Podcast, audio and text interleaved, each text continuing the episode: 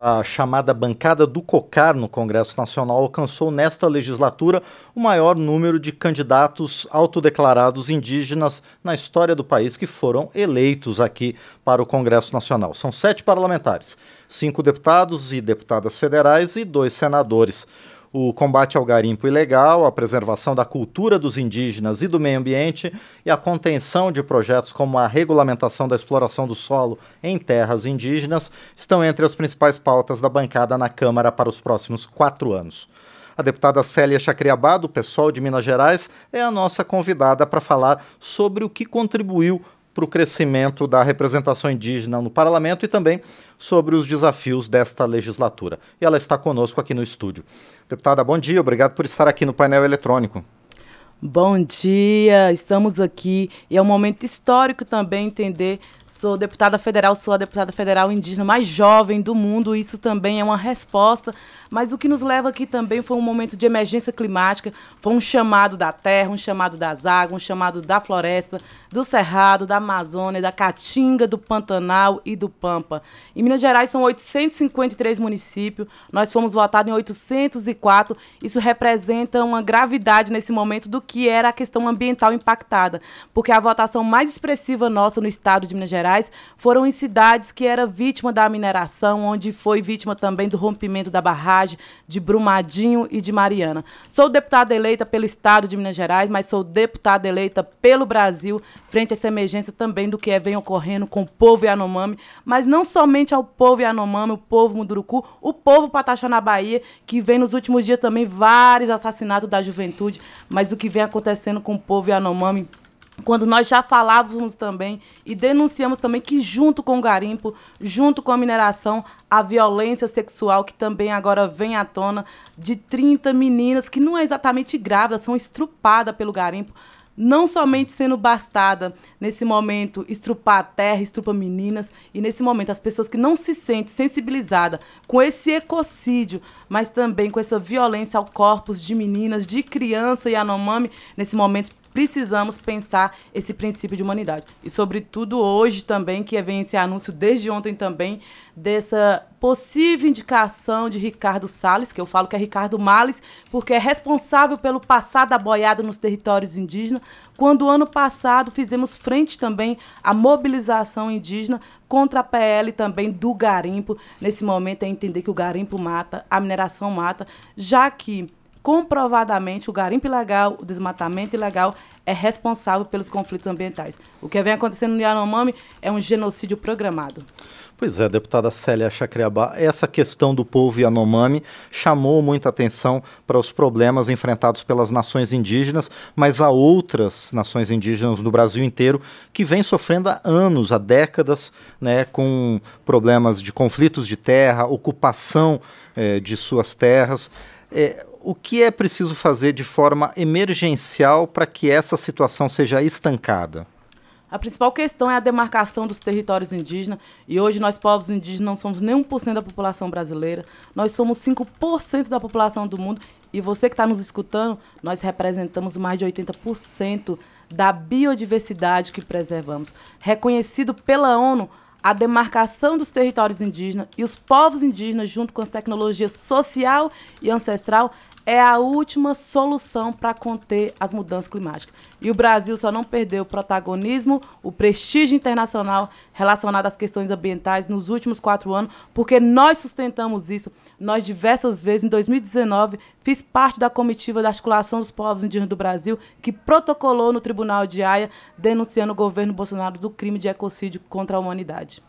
E, deputada, a senhora comentou que Uh, os indígenas são 1% da população brasileira, mas a bancada do COCAR, como está sendo chamada, ela tem um número bastante significativo. Cinco deputadas e deputados e também no Senado com du duas vagas, né, duas cadeiras. A que se deve esse crescimento da bancada? Há uma conscientização da sociedade brasileira sobre a necessidade de eleger pessoas comprometidas com a defesa do meio ambiente, com a defesa da preservação das terras brasileiras? Essa eleição foi decidida pela emergência climática, pela emergência ambiental.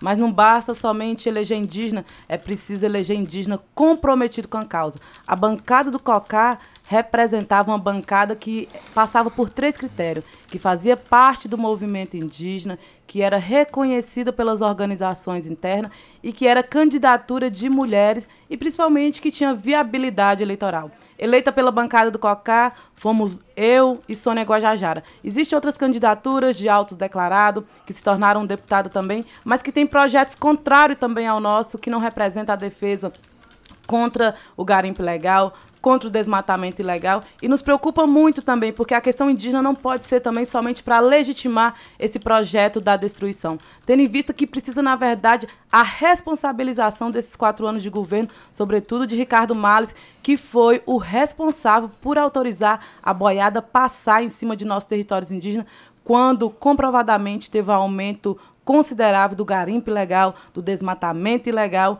e de toda a boiada que passou nos nossos territórios nesses últimos quatro anos.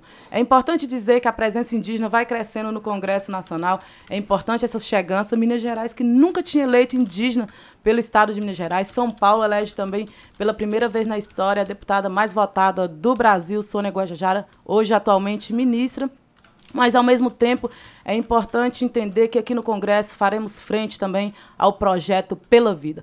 Quando as leis calou, o ecocídio, o genocídio nos territórios falou. Estamos aqui porque a nossa voz, embora seja considerada minoria, assim como eu já disse, nós não somos nem 1%, mas defendemos 80% da biodiversidade. Isso significa que nem sempre quem é maioria está fazendo melhoria.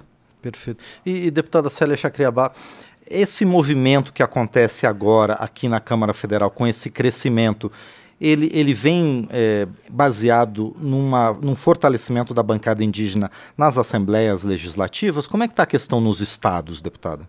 O interessante é observar que, por exemplo, a, a nossa candidatura, ela foi uma candidatura que mostrou não somente o processo de chegar, aponta caminho de chegança diferente. Em Minas Gerais, eu nunca fui candidata nem vereadora, nem prefeita, é, nem deputada. Mas, ao mesmo tempo, o curioso é que nós não conseguimos eleger nenhum deputado indígena para as Assembleias Legislativas. Ainda é um desafio que pretendemos também dar continuidade com a bancada do COCAR, a bancada indígena, nas próximas eleições. Porque se nós somos bons para defender 80% da biodiversidade, o que há com parte, uma parcela da sociedade que ainda não entendeu que nós somos bons também para cuidar da água, para cuidar da vida, para cuidar da natureza? Nesse momento, nós precisamos pensar em transição econômica, transição política e transição humanitária. As pessoas vão perguntar por que, que os povos indígenas são tão contra o capitalismo? E a pergunta é ao contrário. Por que o capitalismo tem, na verdade, estraçalhado os territórios indígenas. Precisamos pensar em transição. Estamos aqui para discutir também que nós temos projeto de bioeconomia. As mulheres indígenas faz projeto de bioeconomia. Os territórios indígenas faz projeto de bioeconomia. Porque se as pessoas não sentirem sensibilizadas o que está acontecendo hoje no território Anomami, o que está acontecendo hoje com os povos indígenas, nós vamos morrer por um outro mal em comum, que é pelo veneno que chega na nossa mesa. E, e deputada Célia Chacriabá, a senhora também comentou sobre a deputada Sônia Guajajara, que está assumindo o Ministério dos Povos Indígenas.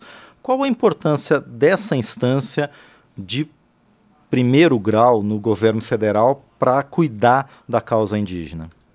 É um momento histórico. É, ninguém nunca se pode nem falar que existiu ex-ministério dos povos indígenas.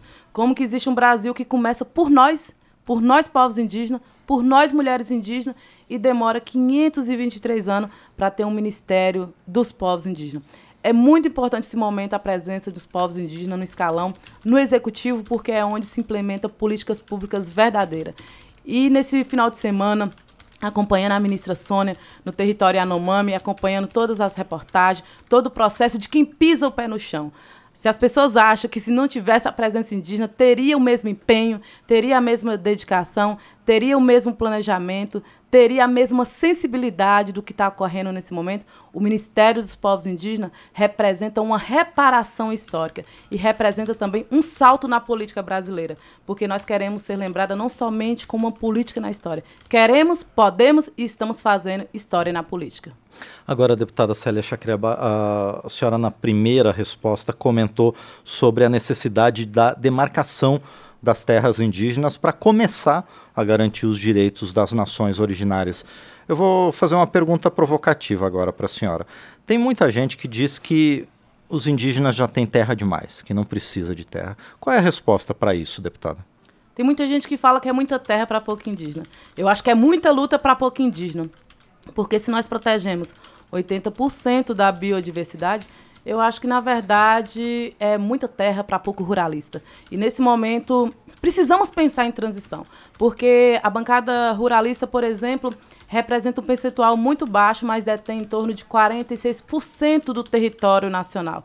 Nesse momento, é importante pensar na redemocratização do uso da terra. E nós, povos indígenas, quando estamos protegendo para nós, estamos fazendo para o planeta.